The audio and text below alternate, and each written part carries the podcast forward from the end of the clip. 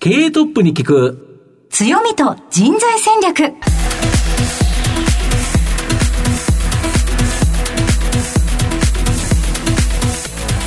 毎度相場の袋上こと藤本信之です。アシスタントの飯村美希です。経営トップに聞く強みと人材戦略。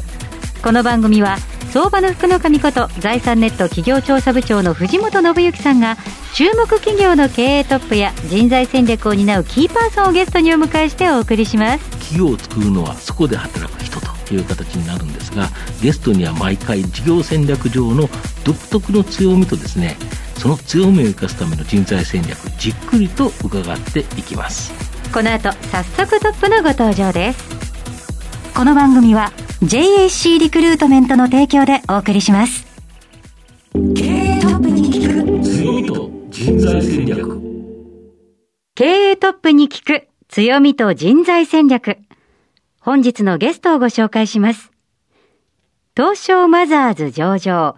証券コード3187三和カンパニー。代表取締役社長山根太郎さんにお越しいただきました。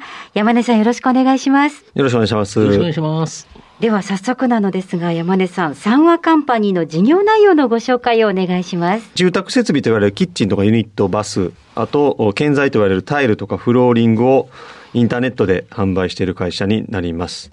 まあ、特徴としてはですね、これまであの、インターネットで建材とか設備を売ってる会社がなかったので、えこういうものは基本的には工務店さんとか設計事務所さんが買うものだという感覚だったと思うんですけども、EC で売ってますんで、なんと消費者の人が直接買っていただくこともできるというのが特徴かなと思ってます。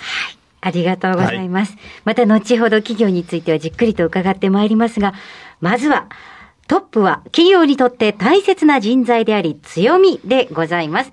トップのお人柄に迫らせていただきたいと思いますので、しばし質問にお付き合いよろしくお願いいたします。はい。では山根さん、生年月日を教えてください。生年月日1983年7月15日。現在38歳です。子供の頃のご両親のご職業を教えてください。はい。父がこの三和カンパニーの創業者。で、母があ専業主婦です。もともと三和カンパニーは今のような会社だったんでしょうか？いえ、もともとはですね、えっ、と、ペルシャ絨毯みたいな、はいあの、まあ、家具とか、そういう輸入雑貨を、お卸売りするという輸入商社でした。子供の頃、山根さんはどんなお子さんでしたでしょうか？僕はあの、川崎病っていうはいはいはい。病気の後遺症で、はい。で、100メートル以上走れなかったんで、100メートル以上の体育は全部見学、水泳も一人だけみんな白棒の中赤棒。ああ。で、小学校6年生卒業するときに身長が140センチぐらいしかなかったんで、え今大きいじゃないですか？いやいや、まあ、その後35センチぐらい伸びたんですけど。伸び率がすごい。すごいですねあ、そうですか。ドクターストップでということなんですか？そうです、そうです。はい。そ、そこがやっぱり運動一緒にできないっていうのは辛いものがありましたか？そうですね。だからスポーツできないし、体もちっちゃいし。はい。じゃあその後ずっとスポーツはできなかったんですか？いえ、えっ、と、一応15歳の時に完治しまして、はいで、その時から、まあ、親に相談してはい、テニスを始めさせてもらいました。へえ、なんでテニスだったんでしょうか？消去法ですね。消去法はい。あの、もともとスラムダンク世代なんで、はいバスケットやりたかったんですけど、はいそのチームスポーツだから、はいあの、フロア磨きとか、はいボール磨きとか、基礎練とか、あの、下積みやってないやつは絶対にあ試合に出させない。じゃないですもんねああ、そっか。15歳じゃもう中学3年生ですもんね。だから、いや、中学3年生で1年生と混ざって下積みすんのもなと思って、で、まあ、剣道部と、はい。アメフト部と、はいラグビー部と、はい。痛そうですね。卓球部と、はいテニス部の顧問が、うちだったらいいよって言ってくれたんで、はい。うん。消去法でテニス選んだっていうなる感じです。ね。まあ一人でやれますからね。そうなんです、そうなんですよ。うんダブルスでなければ確かに。そうなんです、そうなん。です。とはいえ、テニスも勝っていくのは大変だったと思うんですけど、結構熱心にやられたんですか？そうですね。朝、5時ぐらいに起きて、6時にはコート行って、授業始まるまで、まあ練習して、で、クラブ活動して、で、終わったら筋トレしにジム行って、ジム終わってから、またプライベートレッスンでテニススクール行って、みたいなのをええずっとやってっていう感じですね。それはじゃあもう今まで運動できなかった分、人一倍運動されてますね。そうですね。だからまあ今までやるなって言われてたんで、はいあのー、別に人が苦だという、あのー、トレーニングとかも別に苦じゃなかったっていうので、まあ、できたんですね。で、その後もずっとテニスはやられてたんですか？プロになりたいなと思ってたんですけど、はい二つ出来事があって、はい。一つは、あの、ニュージーランドの世界大会行った時に、世界500位の選手に、はい。ほぼ1ポイントも取れずに、10分ぐらいで負けたっていう。これが世界1位だったらまだしもその、時社長何位ぐらいだったんですか？あ僕はだからランク外です。ランク外なの。海外のし試合とかにも出場されてたんですね。あ、行ってました。はい。20カ国ぐらい行きました。うわあ、もう転戦してと。はい。うんそれはもう高校生ぐらいからですか？15歳から始めて、はいで、高校3年で初めて海外に行ってちょっと成績が出て評価してもらって、大学1年生から20カ国ぐらい出たっていう感じですね。すごい。そのランク500位の選手に勝てなかったっていう経験と、あともう一つは何だったんですか？あともう一つはですね、僕が19歳の時に、あの、11歳のはい小学校5年生と、はい。えー試合をさせられて、はい。ギリギリ勝ったんですけど、はい。小学校5年生ですか？五年生そうそうなんですよ。で、19歳と5年生。そう、僕だから大き、さは、お身長もだからさ、40センチぐらい差ありましたね。そえ、それでも？ま、さにだけど大人と子供ですそう、よね。大人の子供でうん、ギリギリ勝ったっていうのがこう、ギリギリ、錦織圭選手やったああ、それはすごいですよね。に、西堀くんですか？そうです、そうです。どういう経緯で戦ったんですか？えっと、当時、うん。えー僕、水野さんにサポートしていただいてて、うん。で、水野さんが、あの、修造チャレンジっていう、はいはい。あの、松岡さんがやってる、あね。松岡修造さん。あの、キャンプをやっててですね、うん。そこに来てて、で、当時の高校生が、その、小学校5年生の彼に負けちゃって、うん。うん。で、あの、実家に帰る前に、うん。なんとかこう、任せたいと。うん。いうので、えーなんか水野さんで、えー囲ってる大学生の中で、明日用意できる選手いませんかっていうので声がかかったのがたまたま僕やったっていう感じで。行った時には、あ、もう勝ったと思いました、最初。いやもう、大学休まされて小学生と試合させられるんだって思いましたよ。いや、そうですよね。何事だっていうことですよね。だけど、最初、その試合始まって、最初試合始まって、はいあの、普通にやったら0-3になったんですよ。3ゲーム練習されて。あ、負けてるんですか？そうそうそう。ポンポンポンと3つ取られたと。このままいったら負けるなっていうので、はい。で、あの、そこからうん彼がまだ身長が低かったんで、はいバックハンドにあの、高く弾む球をうん集中的に打って、はいそこからなんとか6-4で勝ったっていう。まあ、その身体格差を生かして、そうですねちょっとずっこいですけど、そういやいやい大人やのチーム行かしてそうみたら。そうパワーではいかんといかんと。だこれからはもう高い、球をもう背が高いから、あの、こっち側で打って返し高低差てで、高低差でなんとか勝ったと。西堀くんにとってもいい経験だったでしょうね。まあ絶対覚えてないと思いますけどね。ああ、はいそうでしたか。それがやっぱり大きなきっかけだったんですね。でも、その、プロを断念するっていう。才能っていう壁があるんだなっていうことと、うんうんやっぱりこう500位にこの21歳で負けるっていうのは、うんやっぱこれに人生使うのはちょっとリスク高いなと思ったっていうところが正直なところですね。その後、就職されるんですね。えっと、伊藤忠商事っていう総合商社に就職しました。選ばれたのはどうしてだったんでしょうか？僕、テニスをややめた後、いもうしばらく何も手につかなかったんですけど、そうですよね。まあそうですよね。人生をかけてたものが、そうなんです。でも、なんで好きやったかって要素分解したんですよ。はい。これ監督にこびなくても、はいエントリーすれば絶対試合に出れると。ああ。だから、まあ、あの、実力さえあればやっていけると。うんで、もう一つは、うん自分がやりたければ、世界中を転戦して、うん。いろんな人に会って、いろんな食事を食べて、はい。いろんな景色が見れると。はい。やればやるだけ、うん。あの、勝てば勝つだけ、お給料が上がっていくと。うん。で、この三つが多分、自分にとって、一番重要な要素だって気づいたんあで、それが重要な条件だということですね。うん。で、世界中飛び回って仕事できる商社で、なおかつ伊藤忠は非資源が強いんで、うん会社の看板を使って個人商店みたいに裁量を持たせてもらってはい。営業ができたんで、はい。これは自分に合ってるなと思って伊藤忠にしたと。実は伊藤忠はテニスに似てたという、うん。あの、山根社長から取って、はい。山根社長から取って、それを要素分解して、やはり世界で活躍っていうのは一番あったっていう感じですか？ありました、ありました。その後、伊藤忠商事では、世界で結構いろんな経験積まれたんですか？あの、本当にいい会社で、はい。1年目、今でも忘れはしない、あの、中国の工場でトラブルがあって、はい。で、あの、これ、行かなあかんなって課長に言われて、はい。で、まだ入社して半年やったんで、あの、課長のチケットだけ手配したんですけど、はい。そしたら課長が、いやいやいや、お前やろって言われて、一人で行ってこいよって言われて、え僕入社して半年ですけどって言ったら、いや、なな入社して何ヶ月かとかお客さんには関係ないから、うん。あの、担当お前やろって言われて、あ、じゃあ行ってきますって言って、はい。あ、なんかこういう会社なんだ。これが仕事なんだっていう、なんか、逆に言うと任せられた感があって、そうそうそうそうこれはそうなんとかしてこなきゃいけない。男として、この仕事はちゃんとしなきゃいけないと思いますよね。そうなんそうなんですよ。うん。だから、そこでね、なんか明日、うん。急遽中国に行くとか、うん明日急遽インドネシアに行くみたいな、うんあの文化の中で育ったっていうのは、最初からこうグローバルな視点でビジネスができるっていう非常にこう重要な要素をもらったなと思ってます。ね。そこから、どうしてこの三和カンパニーに移ってくるのでしょうか？はい。あの、当時僕はあの、上海駐在中だったんですけども、はいえっ、と、創業者の父親から電話がありまして、はいこの電話を持ってるのもしんどいくらい実は末期がんなんだと。うんで、えっ、と、最後に二つだけ言いたいことがあって、って言って、そのうちの一つがうん、最後に会いたいと。で、もう一つが、三和カンパニーやってほしいっていうことで、で、三和カンパニーもしやってほしいって考えがあるんだったら、うん。伊藤忠にも、あの、建設不動産部っていうのがあったんで、うん。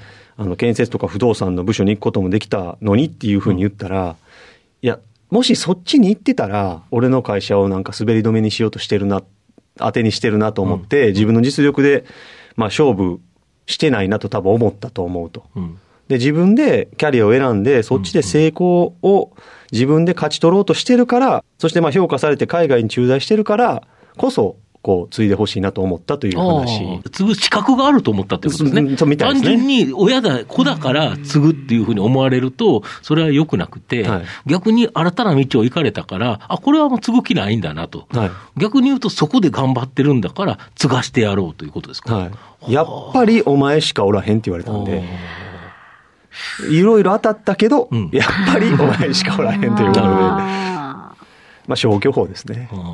いいえいえいえ。ーいやー、ちょっとじんときますね。うんかっこいいですね。うんお二人ともかっこいいですね。うん、そうですね。ありがとうございます。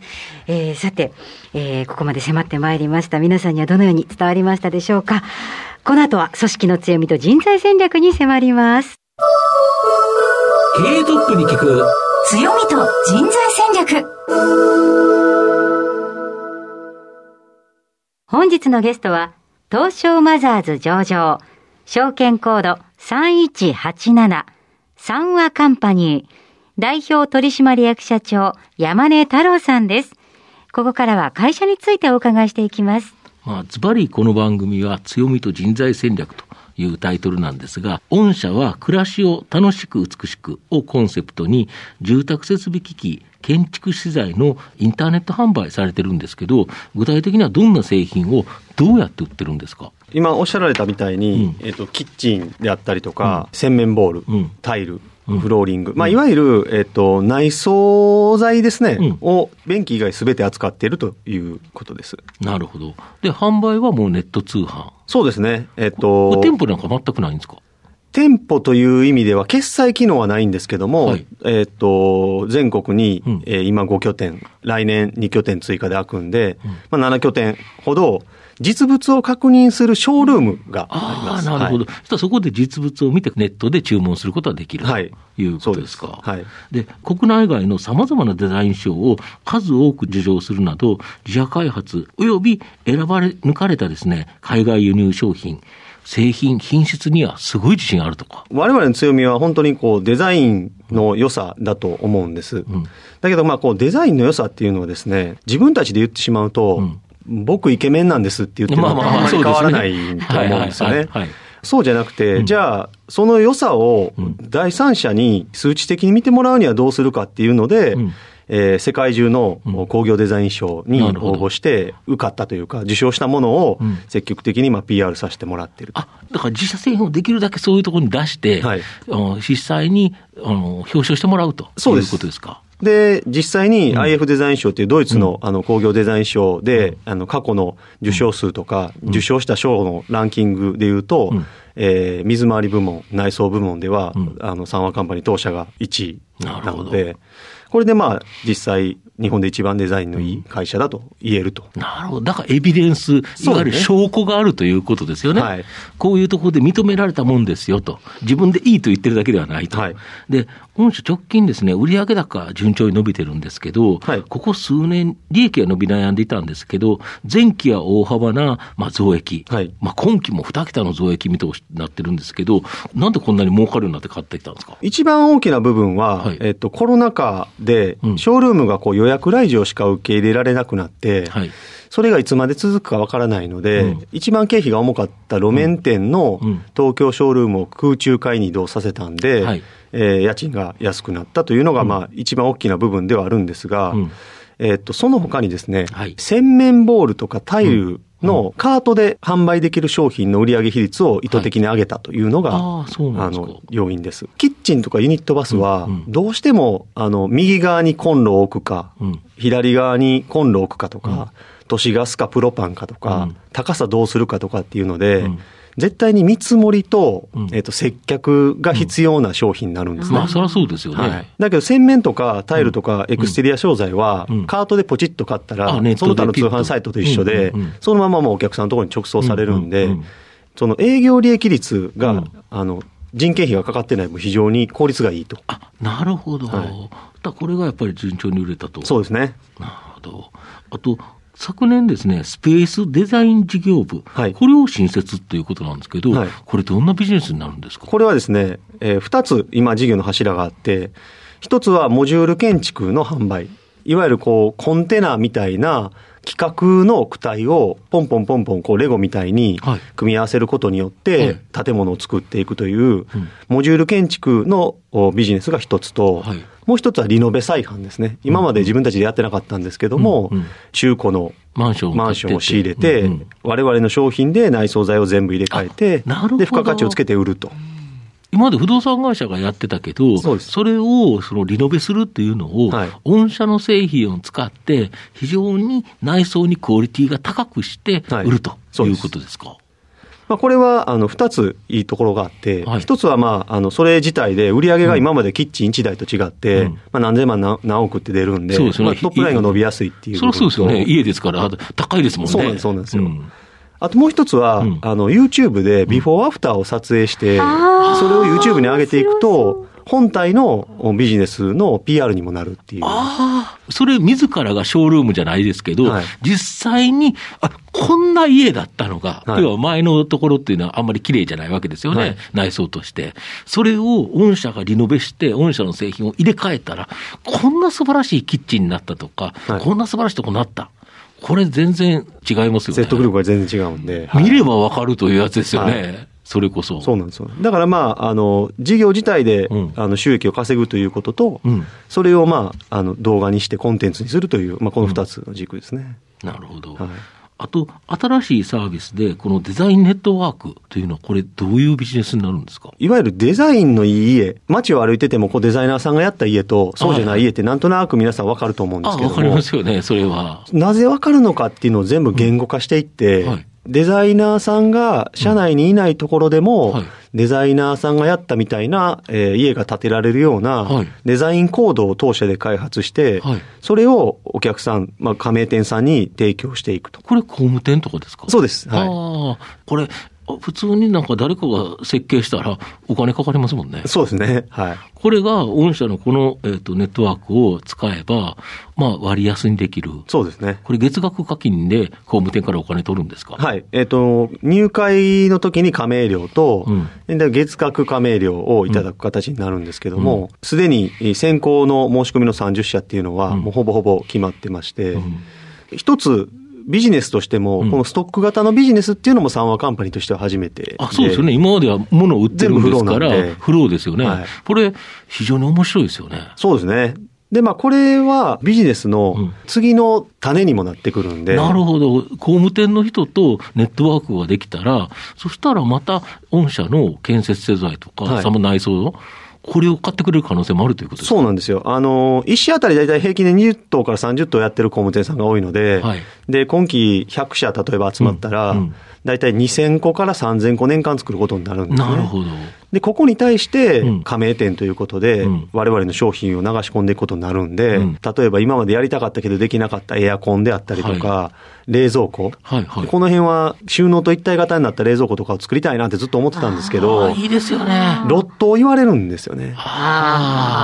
だけどまあ自分たちの傘下で2000個か3000個は絶対売れるのが担保されていればうん、わりかし大型の開発にも着手できるっていう意味で言うとうんうん、まあこれも元々の創業、本業のところにもうんいい影響出るかなと思ってます。なるほど。作り付けのだけど、本当に、その冷蔵庫なんて、いいですよね。かっこいいんですよ。ピタッとそこにはまるというか、もともとそれ用に設計されてるからっていうことですよね。そうですなるほど。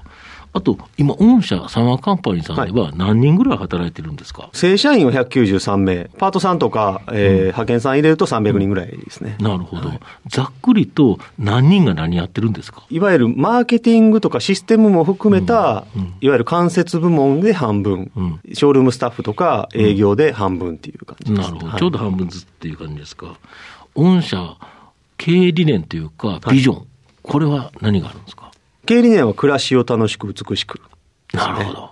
で、ビジョンはうん世界の住まい領域でえー最も必要とされる企業集団となるということなんで、んつまりはまあ住宅分野でうん世界一の会社を目指すということなんですけど。なるほど、はい要は家っていうことにこだわりとはいいうことですよね。そうですそうです家の中ではいろんなものが使われるから、はいそれに対して、まあ、いろんな価値を提供してということですか？そうなんですよ。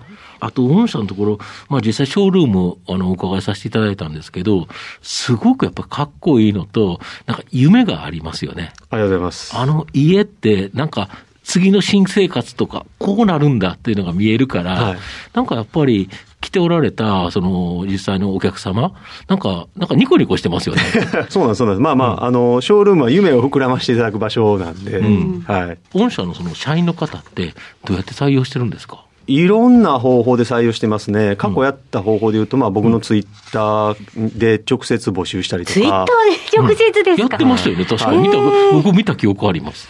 あれ何人か来たんですか？それで結局2人採用しました。あ、そうなんですか、はい。で、今、新卒とか中途とかは、えっと、新卒は毎年大体8人ぐらい採用してまして、そのうちの半分はボストンキャリアフォーラムっていう、えっと、留学生、もしくは日本語が話せる、あの、外国籍の学生さん。で、残りの半分は、いわゆる、あの、国内の、お一般型のうん、あの、採用で採用させてもらって、大体毎年半々ぐらいになるっていうね、ああ、これを半々してるっていうのははい、何か狙いがあるんですか、最終的にはやっぱり2027年には半分ぐらい海外でやりたいなっていうあーなる感ほど。覚があるんで、別に住宅って日本だけじゃないですもんね。そうなんですアメリカにもあるし、どこにもあるしで、はい。家、家がない国ないですよね。で、各、まあ、国によってうん、住宅の領域での課題っていうのは違うと思うんで、そうですね。それを一つずつ解決できればいいかなと。なるほど、はいこれはだから将来を見据えてるわけですよね。そうで。す。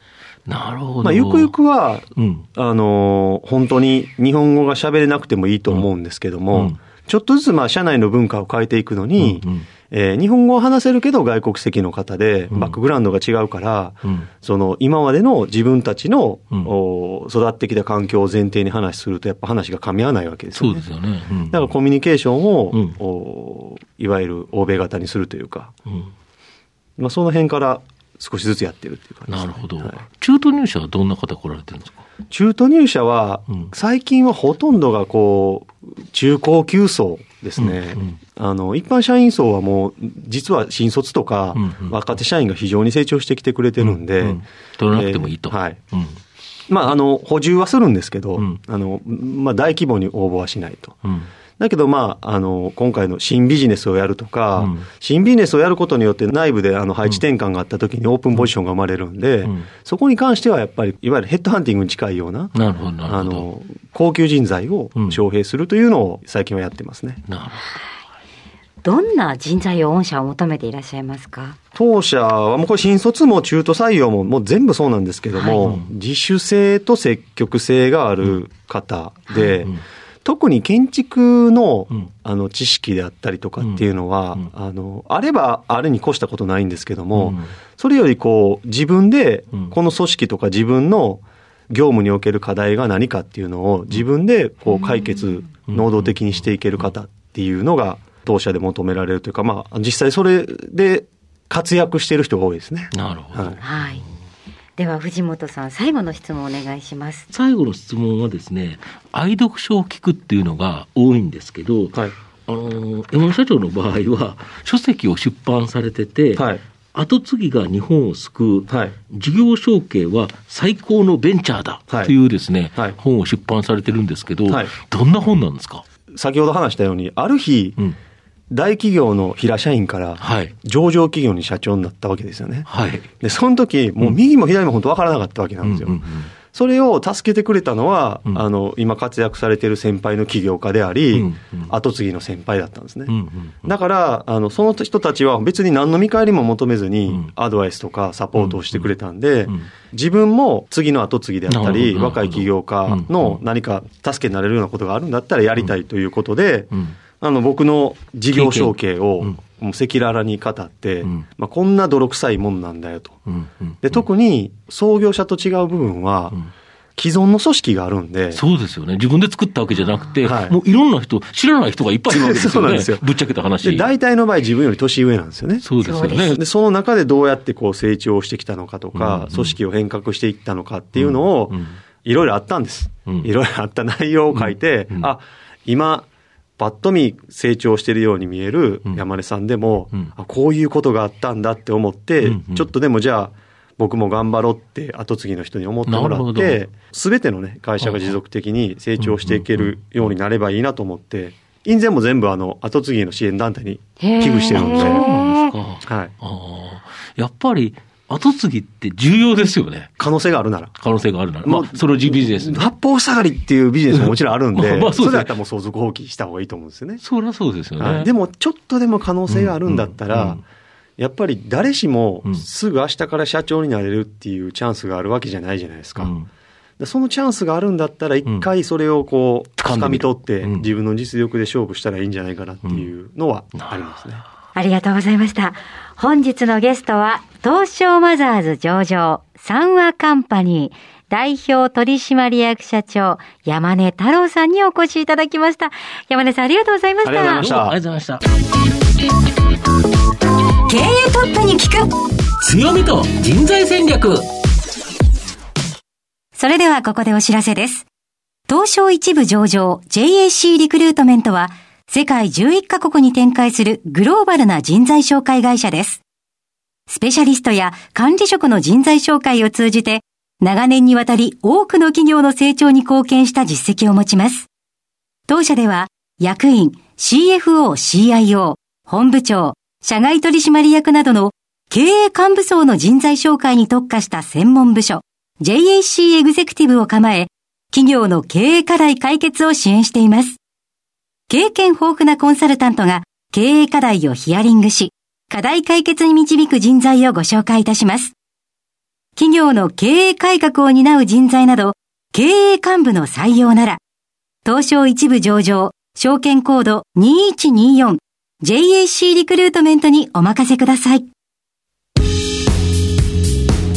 お送りしてきました経営トップに聞く強みと人材戦略そろそろお別れのお時間です今日のゲストは三和カンパニー代表取締役社長山根太郎さんでしたそれではここまでのお相手は相場の福の神財産ネット企業調査部長の藤本信之と、飯村美希でお送りしました来週のこの時間までほなまた、お昼やで。